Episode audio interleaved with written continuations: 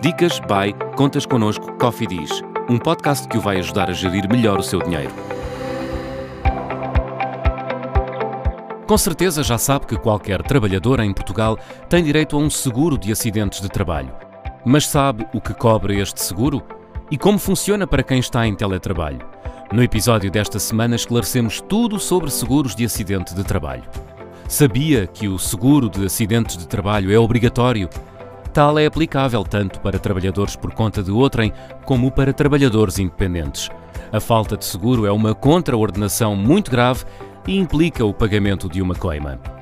E para que serve este seguro?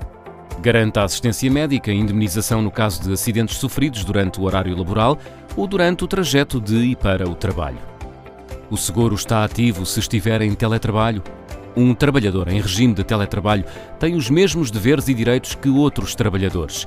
Logo, quem estiver em regime de teletrabalho também tem direito ao seguro. Quais são as coberturas deste tipo de seguro?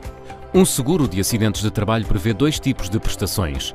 Em espécie, que cobre assistência médica, hospitalar, farmacêutica, cirúrgica e outras, e em dinheiro, que paga uma compensação monetária, cujo valor depende do grau de incapacidade do acidentado.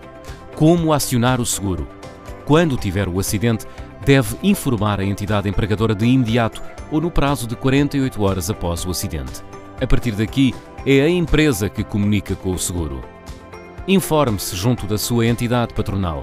Se tiver dúvidas, pode confirmar a existência do seu seguro de acidentes de trabalho nos recibos de retribuição que devem, obrigatoriamente, identificar a empresa de seguros. Descubra estas e outras dicas em www.contasconosco.pt.